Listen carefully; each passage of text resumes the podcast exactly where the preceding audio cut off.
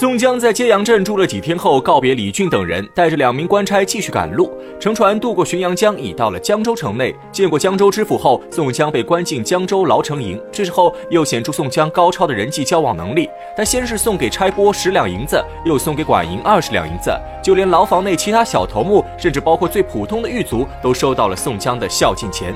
虽然只是一点蝇头小利，但也足够让这些人心满意足。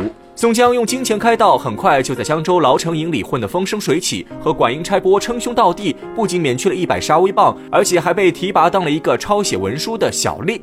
牢房中的犯人看宋江混得好，也纷纷巴结宋江，求他帮忙办事。宋江就这样轻松玩转江州牢城营。对比起其他梁山好汉的刺配历史，宋江是最舒服的一个。这便是宋大哥的处世智慧。他深刻明白一个道理：钱是死的，人是活的。金钱的价值不在于占有，而在于使用。但光有钱也不是万能的，还需要懂得弯腰下跪。柴进和宋江同样是仗义疏财的代表。柴进家世显赫，成名更早，帮助的人比宋江还多。为什么最后的人缘却不如宋江？原因就在于柴进不懂得弯腰和低头。他贵为皇室后裔，在接济好汉的时候，总是摆出一副高高在上的姿态，给人一种施舍的感觉。这就导致他虽然也帮了人，但并没有受到别人的真心感激。相比之下，宋江就更接地气。遇到上级，立刻曲意逢迎，溜须拍马；遇到不如自己的，宋江也从来不摆架子，总是一副交心的老大哥模样，更容易收服人心。宋江在江州待了半个月之后，一位重量级人物出场了，此人正是神行太保戴宗。而戴宗与宋江的初次见面也很有意思。戴宗此时是江州两院押牢节级，本身会一点道法，赶路时给腿上挂四个甲马，便可日行八百里，因此人送外号神行太保。所谓的甲马，其实就是用纸剪的马或在纸上画的马。而戴宗的官职虽然看着唬人，但远没有那么夸张。《宋史兵志》上记载，五百人为指挥使，百人为都，至正副都头二人，节级四人。不过，宋代监狱里看守长的级别与节级接近，所以人们又把监狱看守长尊称为节级，其实也就相当于现在的监区长。但戴宗这个监区长当的并不气派，因为宋江没有按惯例给自己交钱。戴宗等了半个月后，亲自来牢城营敲打宋江。他见到宋江的第一句话就是：“你这矮黑杀财，倚仗谁的势力，不送常例钱来给我？”从这句话就能看出，戴宗向犯人收取贿赂是惯例，而且是直截了当要钱那种。在遭到宋江拒绝后，戴宗立刻下令让手下打宋江一百军棍。由此看来，只要不交钱，刑讯逼供、打骂犯人，在戴宗这里是常态。但戴宗命令下达之后，众人的表现又有些奇怪。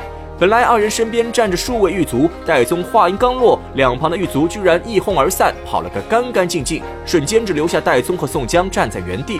这一方面说明宋江拉拢人心的厉害之处，只用了半个月时间，居然把牢城营的上上下下成功策反；另一方面也说明戴宗不得人心，作为一个上级，关键时刻居然没人听他指挥。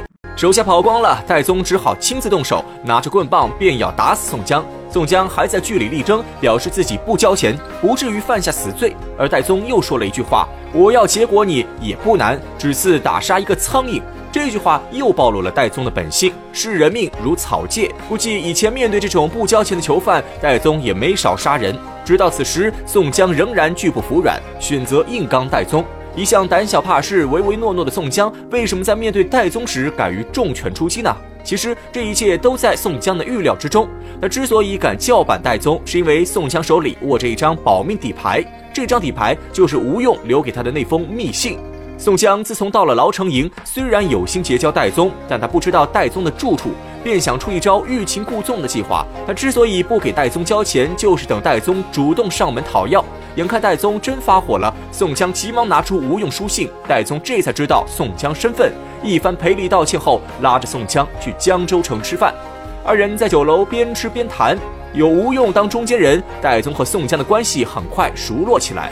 正当二人聊得高兴时，只听见楼下传出一阵喧哗之声。片刻后，酒店伙计来到戴宗面前，告诉他有人在楼下闹事，这个人还必须要靠戴宗出手才能降服。戴宗跟着伙计下去，不久后领了一个大汉来见宋江。宋江初见此人，就被其外貌吓出一身冷汗。只见这壮汉黑熊一般粗肉，铁牛一般顽皮，交加一字赤黄眉，双眼赤丝乱细，怒发浑如铁刷，狰狞好似酸泥，活脱脱的就是一个黑面恶鬼。怪不得连见多识广的宋大哥见面也会暗自吃惊。反应过来后，宋江急忙询问戴宗此人身份，戴宗便为宋江介绍一番，这黑汉子正是黑旋风李逵。李逵本是宜州沂水县百丈村人士，小名唤作铁牛。从小力大无穷，善使两把板斧，因为一时失手打死人，便逃出百丈村，流落江湖。后来遇上大赦天下，李逵罪责虽免，但也不想回乡，索性就在江州谋生。正好碰上了戴宗。戴宗欣赏李逵，便收他当了小弟，把他安排在了牢房，做了一个小狱卒。戴宗介绍完李逵后，李逵吵吵着问宋江的身份。这里有个小细节，李逵直接问戴宗：“这黑汉子是谁？”戴宗一听，哭笑不得，赶紧提醒李逵不要乱说话。宋江确实是又黑又矮，但俗话说：“揭人不揭短，打人不打脸。”黑矮是宋江的短处，一般人谁敢这么说宋大哥？而戴宗也没有直接点名宋江身份，反而是卖了个关子。他说：“对面坐的这位仁兄，就是你铁牛经常说要去投奔的那位义士哥哥。”这句话也透露出两个关键信息：第一是李逵早就听过宋江的大名；第二是李逵在江州待得不自在，早有了投奔宋江之心。这是宋江能顺利收服李逵的一大伏笔。李逵听戴宗这么一说，立刻反应过来，眼前这个黑汉子可能就是自己的偶像宋江。但天下同名同姓的人太多，李逵还需要确认一下，因此他又问是不是山东及时雨黑宋江。这一句只把戴宗气得当场发火，指责李逵不懂礼节。但此时的宋江却看出来了，这李逵就是个性格直爽的莽撞汉子，所以宋江只好笑着承认自己就是山东黑宋江。李逵确认宋江身份后，接下来就是常规操作，对着宋江那头便拜。宋江扶起李逵后，是越看越喜欢。这就像一个人天天吃大米饭，偶尔吃上一顿馒头，也会觉得别有滋味。此刻的宋江就是这样。以前江湖上的好汉，只要宋江报出名号，个个都是恭恭敬敬，但李逵却敢直接喊他黑宋江，这让宋江感到有些新奇。而且李逵这体格，一看就知道是个能打的，更让宋江起了爱才之心。所以，当李逵说出自己把十两白银典当成了碎银，如今想借十两整银子去赎回本钱的时候，宋江二话不说，直接从怀里掏出银子借给李逵。李逵拿到银子后，饭也不吃了，当场找借口离开酒店。宋江正看得莫名其妙时，戴宗给他解释了原因。原来李逵生性贪杯好赌，身上根本不可能存下十两白银。而他刚刚说的把十两大银换碎银，现在又要用大银去赎本钱，更是无稽之谈。戴宗早就猜出李逵肯定拿着钱又去赌博。刚刚本想拦下宋江，但奈何宋江给钱太快。如果李逵赌赢了，倒还好说。戴宗担心的是，李逵赌输了就没办法还宋江的十两白银，这样戴宗面子上也不好看。毕竟李逵是自己的小弟。宋江听明白经过后，却不以为意。他表示李逵是个忠直汉子，十两白银就算送他了，如果不够的话，自己还可以再给。戴宗听后却忍不住诉苦：李逵本事是有，但就是太爱闯祸，让他这个当大哥的经常被连累。话说到这儿，其实就能看出宋江和戴宗的差别了。